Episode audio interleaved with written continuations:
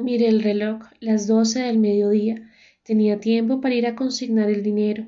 Pasaría por Miranda a los baños turcos para invitarla a almorzar y me lanzaría en mi primera visita a la casa de Ignacio Pombo.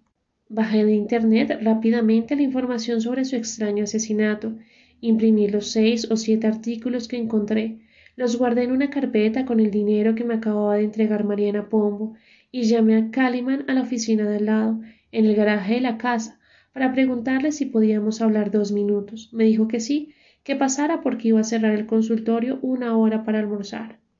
Calimán tendría unos cincuenta años. Era un tipo de un metro ochenta, de musculatura recia, de ojos vivaces y sonrisa fácil, narizón, con el cabello canoso hasta la nuca y con una barba que le sombreaba las mejillas. No era un embaucador que buscara timar a la clientela, ni un vividor que se aprovechaba de los ingenuos para convertirlos en sus víctimas. No, Calimán era un cincuentón solitario, un tipo que se había dado cuenta de que el mundo normal de los salarios, los empleos, los ahorros y el estrés laboral no eran para él. Le gustaban los libros que explicaban las profecías antiguas, la astrología, la magia, la simbología nazi, el tarot, la quiromancia y estaba seguro de que seres extraterrestres vivían camuflados entre nosotros desde hacía mucho tiempo. Yo lo veía como una especie de brujo quirotesco que intentaba con sus libros y sus estudios darle un sentido profundo a una vida tediosa y chata en la que chapoteábamos los demás. Si hubiera tenido que elegir entre la realidad de un hombre de negocios y la realidad esotérica de Calimán, no hubiera tenido que pensarlo demasiado. El día que firmamos el contrato de arrendamiento, Calimán me contó que estaba investigando acerca de un hecho que cambiaría la historia moderna. Según él, en 1945, en Berlín, mientras el ejército ruso se tomaba la ciudad, un doble de Hitler y un doble de Eva Braun, los nazis durante años se encargaron de generar dobles de los principales dirigentes como una medida de seguridad se suicidaron dentro del búnker. Los verdaderos personajes lograron llegar hasta un puerto y tomaron un submarino que los condujo hasta las costas chilenas con todo el tesoro nazi, el famoso Santo Grial. En las dos décadas siguientes, muchos dirigentes cercanos al Führer lograron llegar a Chile, Argentina o a Brasil, huyendo de los juicios de Nürnberg y de las persecuciones desatadas por organizaciones judías. Entre esos nazis estaba el famoso Mengele, el médico de los experimentos genéticos. Patrocinaron las dictaduras militares en la zona, Chile, Argentina, Uruguay, Bolivia, Brasil y muy especialmente la dictadura de Paraguay, con el general Stroessner a la cabeza, que era descendiente de alemanes y que durante años lo escondió en momentos donde su seguridad peligraba las apoyaron a nivel económico y de inteligencia militar y convirtieron el cono sur en un paraíso para el renacimiento del cuarto Reich. Esa fue mi conversación con Calimán mientras esperábamos en la notaría para autenticar nuestras firmas. Yo no podía creerlo. Estaba seguro de que aparte de recibir mis quinientos mil pesos mensuales, me le iba a pasar de maravilla con mi nuevo vecino, me advirtió eso sí, que no se me fuera a ocurrir nunca y repitió nunca para que me quedara claro llamarlo por su nombre de pila. Ese tipo de la cédula en realidad ya no existe, dijo con desprecio, como si el hombre de sus documentos de identidad le diera asco. Me toca firmar el contrato con este nombre por obligación, pero yo no tengo nada que ver con él. Desde hace muchos años yo soy Calimán, y espero que meta ese contrato en una gaveta y no se le vuelva a ocurrir jamás llamarme así. El día en que lo haga vamos a tener problemas serios. ¿Estamos? Entiendo, no se preocupe, le aseguré para tranquilizarlo. Al otro día, cuando llegó con su pequeño trasteo en una camioneta y organizó su consultorio en el garaje, decidió leerme mi carta astral. Le dije que cumplía años el primero de noviembre, que había nacido en Bogotá y le indiqué también otros datos que me preguntó, la hora, las fechas de nacimiento de mis padres, me preguntó si tenía hermanos, le respondí que no, y le dije también que no tenía esposa ni hijos. Calimán consultó unas tablas, anotó varias ideas en una libreta, hizo cálculos y por fin, pasados unos diez minutos, me dijo Tenaz, hermanito. Escorpión con ascendente Géminis, una mezcla explosiva, una tendencia a descender a los infiernos, una preferencia por las profundidades, pero dividida, porque usted no es un hombre, sino dos. Los gemelos de su signo son los dos individuos que habitan en usted, dos seres que no se corresponden, que no se parecen en nada y que chocan constantemente porque son opuestos. Ese ir y venir entre sus dos personalidades lo agota, le resta fuerza, pero no puede hacer nada porque esa división está en la raíz de su identidad. Como si esto fuera poco, usted no puede vivir en la superficie, donde se lleva a cabo la vida pacífica y normal de los demás. No, viejito, usted tiene inclinación a los subterráneos, a vivir en las cloacas, a bajar a esas zonas oscuras que nadie suele visitar. Difícil, mi hermano, porque vivir en perpetua caída le acaba la resistencia a cualquiera. Y así siguió explicándome quién era yo en realidad, cómo enfrentaba mis afectos, porque era un solitario, porque había hecho bien en no hacer una familia, porque mi destino era permanecer en un submundo sórdido que de alguna manera era el sostén y la base del mundo de arriba, donde sí brillaba la luz del sol. Y no me reí en ningún momento, porque la verdad era que Calimán daba en el blanco una y otra vez, insistía, ahondaba, hurgaba en esa intimidad que yo protegía con suma cautela. En algún momento llegó incluso a decirme Tiene que tener mucho cuidado con los vicios, hermano, no me sorprendería que en el pasado o ahora mismo usted fuera drogadicto o alcohólico. Usted es Sísifo, cargando su roca siempre en la misma dirección, enganchado a unas acciones que se repiten más allá de su comprensión o de su voluntad. Romper esas cadenas no le será fácil, porque hacen parte de su destino. Lo que tiene que hacer es mirar cómo hace para cargar su roca feliz. Mientras hablaba, Calimán no me miraba a mí, sino que se quedaba minutos enteros con los ojos puestos en el vacío, en la nada, como si necesitara concentrarse en una dimensión que iba más allá de ese presente ínfimo en el que yo estaba atrapado. Al final, para dar por terminada la sesión, remató diciéndome Estoy muy contento de que nos hayamos encontrado y que compartamos este lugar. Por algo usted y yo nos hemos cruzado en el camino. De pronto ahora en este encuentro no está tan claro, pero más adelante descubriremos las fuerzas secretas que nos unieron. Nos dimos la mano y en realidad no parecía un gesto de despedida, sino una forma de sellar un pacto, un apretón de manos que simbolizaba una alianza. Desde ese día no lo vi como mi vecino o mi inquilino, sino como un semejante que estaba allí por una razón que se iría develando poco a poco, y cuando vi el éxito rotundo que tenía con su clientela no me sorprendí, pues había algo realmente mágico en él, una capacidad para desenmascarar las apariencias y evidenciar ese presente inocuo en el que quedamos inmovilizados la mayoría de los mortales. Esta vez pasé a su oficina, le conté que me acababan de contratar para investigar el caso de un político recientemente asesinado y que le encargaba la casa en mis horas de ausencia. No tenía gran cosa, pero lo que me faltaba era que me robaban mientras yo estaba trabajando. Sin levantar sus ojos de un libro amarillento y con tapas duras, Calimán me contestó Sí, fresco, maestro. Yo le he hecho un ojo al rancho. Ahora sé tranquilo. ¿Qué está leyendo? Le pregunté con una ligera sonrisa que intenté disimular.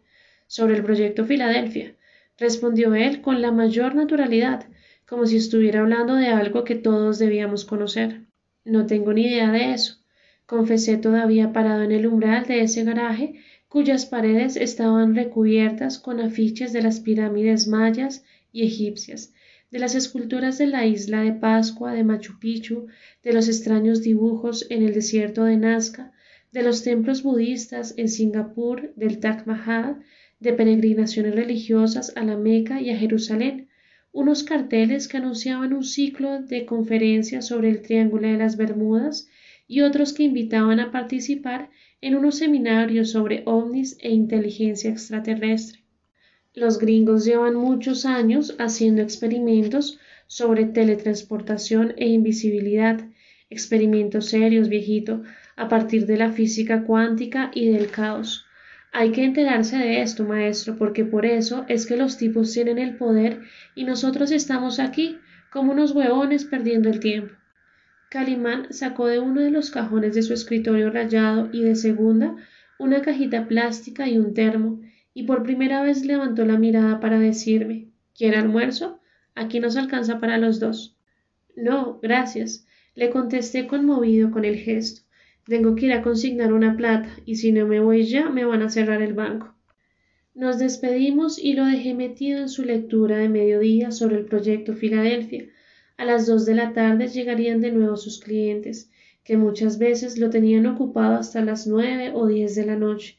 Cuando él apagaba las luces, cerraba el garaje con llave y ponía una cadena y un candado, semejante cautela daba risa porque adentro solo había un escritorio, dos asientos y los afiches, y se iba para su casa a dormir.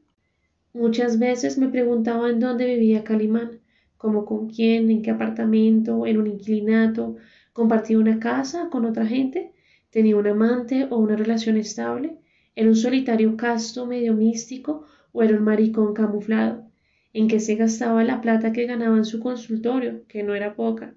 No tenía ni idea de su vida privada, pero algo sí tenía muy claro, me encantaba que fuera mi vecino y cada día le iba cogiendo más aprecio a ese mentalista solitario y medio chiflado. Llamé al celular a Miranda y le pregunté si tenía tiempo libre para ir a almorzar conmigo. Me dijo que sí, que el primer cliente para masaje estaba anotado para las dos y media de la tarde, así que consigné la plata primero y pasé por ella a los baños turcos. Almorzamos pescado frito en Muelle Mackenzie, un restaurante de un costeño divertido que atendía en una casa vieja en la carrera 11 con calle 67. Le conté a Miranda mi primera misión y ella, suspicaz como todas las mujeres, hizo la pregunta de rigor. ¿Y esa tal Mariana Pombo es bonita? Normal, nada del otro mundo. Es elegante, adinerada, pero ya tiene sus años encima. Le expliqué para tranquilizarla. ¿Y se van a ver muy a menudo? No, quedamos de comunicarnos por Internet. Ella no quiere involucrar a su marido y a sus hijos, es comprensible. A las dos y quince minutos la dejé en la puerta de los baños turcos y le prometí que nos veríamos después con calma. Miranda me dio un beso en la boca y me susurró al oído con la voz ahogada. Cuídate mucho. Recuerda que si algo te pasa, están hiriendo o matando en realidad a tres personas en una. La frase me hizo sonreír. Miranda hacía alusión a mi bipolaridad y a ella misma. Era una bella despedida. En realidad no hacíamos una pareja como los demás, sino un trío extraño que nadie alcanzaba a percibir. Por eso a veces, tomándome del pelo, ella me decía Voy a llamar a una amiga y salimos los cuatro. Más tarde investigué en la Fiscalía y en la Procuraduría General de la Nación todo lo que encontré sobre Ignacio Pombo. Estaba involucrado, como muchos de sus compañeros en el Congreso, con jefes paramilitares, se le habían comprobado varias reuniones en el departamento de Córdoba con alias Pinocho y alias Pinina. Según los fiscales encargados del caso, Pombo, como todos los demás políticos, hicieron pactos que los beneficiaron para alcanzar sus curules.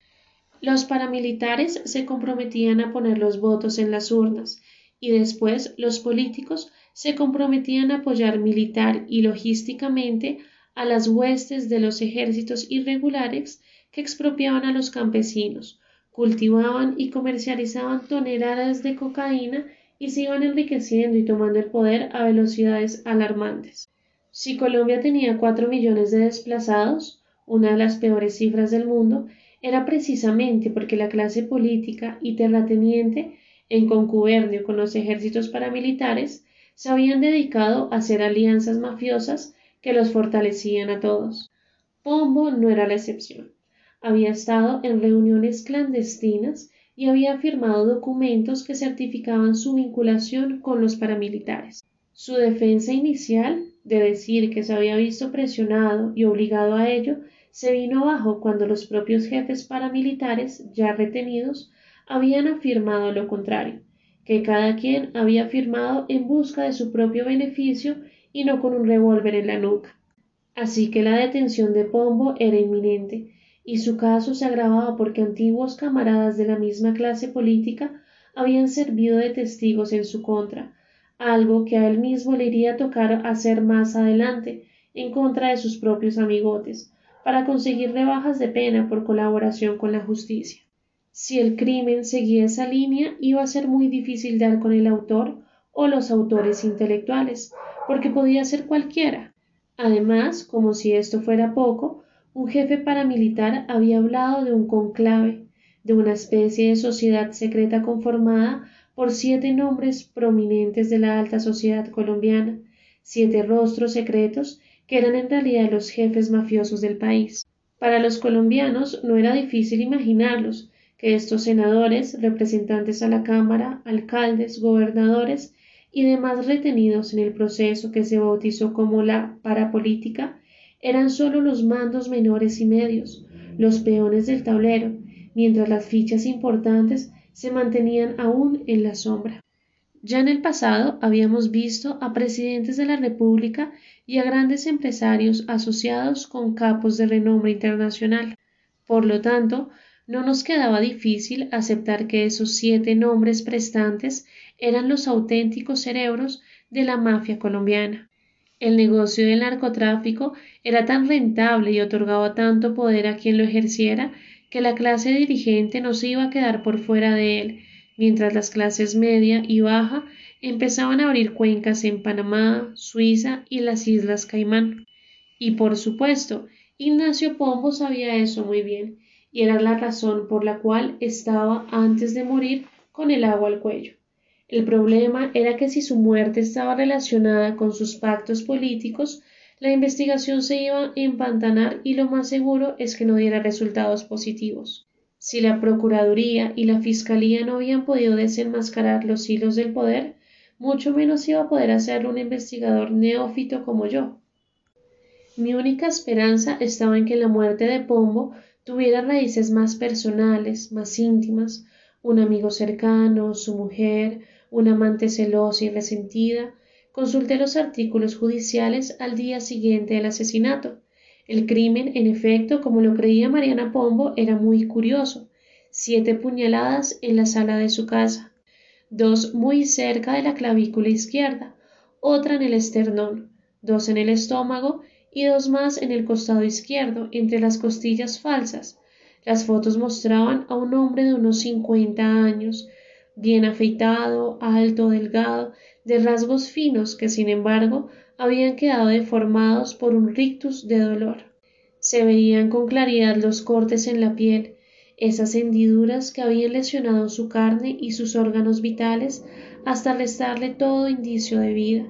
Las primeras declaraciones de su esposa, Irene de Pombo, hablaban de una caja fuerte violentada, de un cadáver descubierto ya en la madrugada, de cómo ella estaba durmiendo porque solía ingerir calmantes antes de acostarse. Unos exámenes de sangre posteriores confirmaron esa declaración. De una puerta o ventana rota, de una alarma que no había funcionado. Los supuestos ladrones habían robado cuatro mil dólares en billetes de cien, algunas joyas y seis millones de pesos en billetes colombianos. Eso era todo. Cuando ella había descubierto el cadáver de su esposo apuñalado en el tapete de la sala, en el primer piso de la casa, lo primero que había hecho había sido llamar a una ambulancia. Ignacio Pombo estaba muerto hacía rato, y los paramédicos ni siquiera lo llevaron a una clínica. Esperaron a que llegara la policía y se hiciera cargo del caso.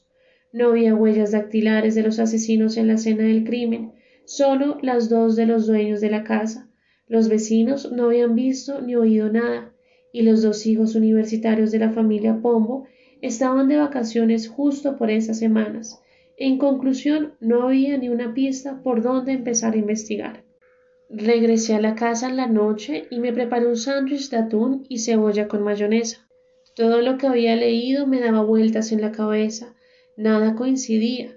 Si los cómplices políticos de Pombo habían decidido sacarlo del juego y evitarse testimonios comprometedores más adelante, no habrían mandado a dos cuchilleros a que lo tajaran como un jamón en la sala de su casa. Para eso habían gatilleros profesionales que no cobraban mucho y que garantizaban el trabajo. Es más, sus mismos socios paramilitares enviaban a dos de sus hombres y listo. Pombo salía directo dentro de un cajón para la funeraria Gaviria. Pero siete puñaladas era un trabajo demasiado sucio y arriesgado para tipos inteligentes que sabían cómo eliminar contrarios sin despeinarse. Y si en verdad se trataba de ladrones que querían asaltar la casa, tampoco parecía convincente que llegaran dos choros con cuchillos a robar una residencia bien protegida en las horas de la noche. Esa imagen daba grima, una delincuencia tan sofisticada como la nuestra y con tanta tradición y respetabilidad en el mundo entero, no se correspondía con esa escenita mediocre de dos ladronzuelos con navajas y cuchillos de cocina. No. Para eso había equipos de profesionales que llegaban bien armados, con guantes y pasamontañas, neutralizaban a los dueños y a la empleada, obligaban a la señora o al señor con un revólver en la nuca a abrir la caja fuerte, revisaban todos los objetos de valor de la casa, metían en un camión el botín y chao, aquí no ha pasado nada. Así que Mariana Pombo estaba en lo cierto al recelar que a su hermano le había sucedido en realidad algo muy distinto a un robo cualquiera. No me quedaba otra salida que visitar el lugar y entrevistarme con su esposa, la elegante Irene de Pombo. Esa noche dormí mal, con ese insomnio recurrente que me ha destrozado media vida desde que empecé a los veinticinco años a levantarme a la madrugada a escribir las crónicas para el periódico. Luego el alcohol, las fases maníacas, los malos hábitos alimenticios y la obsesión por escribir artículos penetrantes hicieron el resto. Bernie, el psiquiatra de cabecera que me ha acompañado en la enfermedad por una década, me había recetado ribotril para las horas de la noche, siete gotas antes de irme a dormir. El problema es que el día siguiente amanecía atolondrado, con ganas de seguir durmiendo hasta el mediodía, y por eso las reservaba para los fines de semana, cuando la pereza y la dejadez no me sembraran en la boca un mal sabor. La mayor tentación estaba en el primer piso, una botella de ginebra Bombay que tenía reservada para una crisis severa de abstinencia. Empecé a salivar de solo imaginarme que paladeaba un trago con dos hielos titineando en el vaso. Pero no, acababan de contratarme, había un muerto de por medio y yo tenía el deber de encontrar la verdad. No podía hundirme de esa manera en el primer día de investigación, así que di vueltas en la cama hasta que por fin, una hora después, logré conciliar el sueño de nuevo.